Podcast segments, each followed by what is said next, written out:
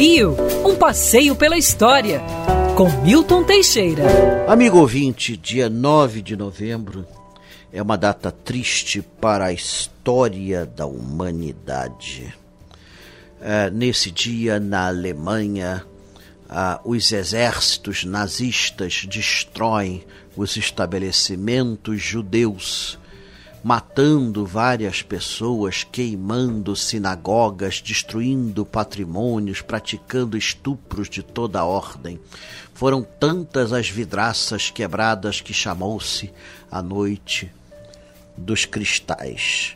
É triste isso.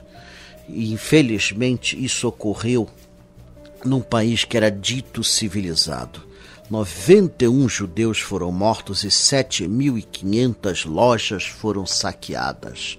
Esse horror, perpetrado pelo regime nazista e em especial pelo assassino que estava no poder, Adolf Hitler, nunca foi compensado à comunidade judaica, que, pelo contrário, levou multa acusada de promover os distúrbios.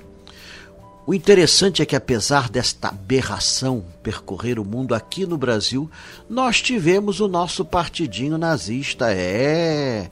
Em 1933 é formada a Ação Integralista Brasileira, chefiada pelo intelectual Plínio Salgado. Curiosamente, ele tinha sido marxista na infância, depois passou para a extrema-direita. Conglomerou no seu partido intelectuais de, de, de importância fenomenal, como Belmiro Valverde, é, como é, professores, escritores, poetas, figuras assim importantes para a história cultural do Brasil.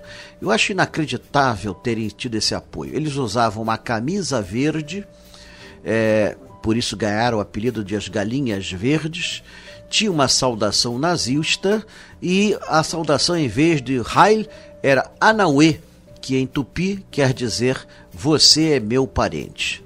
Tinha toda uma parafernália de banderolas, é, enfeites e tudo mais. Quando Getúlio Vargas decretou o golpe de Estado, em 10 de novembro de 1937, eles, eles desfilaram de frente ao Palácio Guanabara e pasmem, né? É, Getúlio chega à janela e faz uma saudação que lembra a saudação nazifascista. Dias depois, Getúlio extingue a ação integralista brasileira.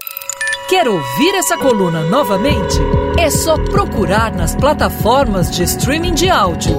Conheça mais dos podcasts da Band News FM Rio.